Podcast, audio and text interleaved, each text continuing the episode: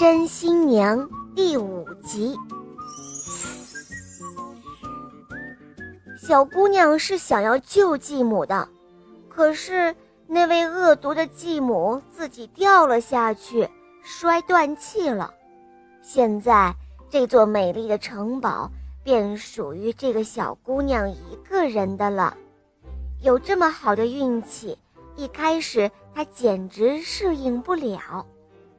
衣柜里面挂着美丽的衣服，抽屉里面盛放着金银珠宝，她再也不会感到缺乏什么东西了。很快，这个小姑娘的美貌和财富就传遍了整个世界，求婚者络绎不绝，但是没有一个能够讨她的欢心。最后，有一个王子来到她的身边。他知道怎样打动少女的心，于是呢，他们就订婚了。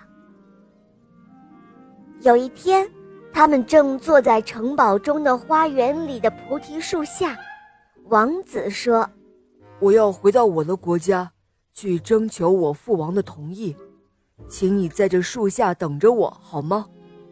很快我就会回来的。”女孩回答说。小姑娘吻了吻王子的左脸，然后说道：“你一定要守信用，绝不要让人吻你的左脸。我会在这儿等着你，一直到你回来。”小姑娘就这样在树下一直待到太阳下山，但是王子还没有回来。连续三天，她都是这样从早到晚。一直待在树下等着他，但什么都没有等到。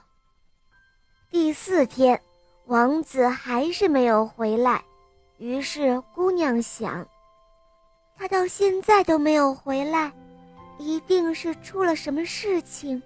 我要去找他，直到把他找回来。小姑娘装了三件漂亮的衣服，一件绣着闪亮的星星。还有一件缀着银色的月亮，还有一件布满了金色的太阳。他还用手帕包好了一大把珠宝，就这样出发了。他到处打听王子的下落，但是没有人见过这位王子，也没有人知道他的情况。尽管姑娘走遍了世界的许多地方，还是没有找到他。最后，她到一个农场当了牧牛女，并且把她的衣服和珠宝都埋在了一块石头下面。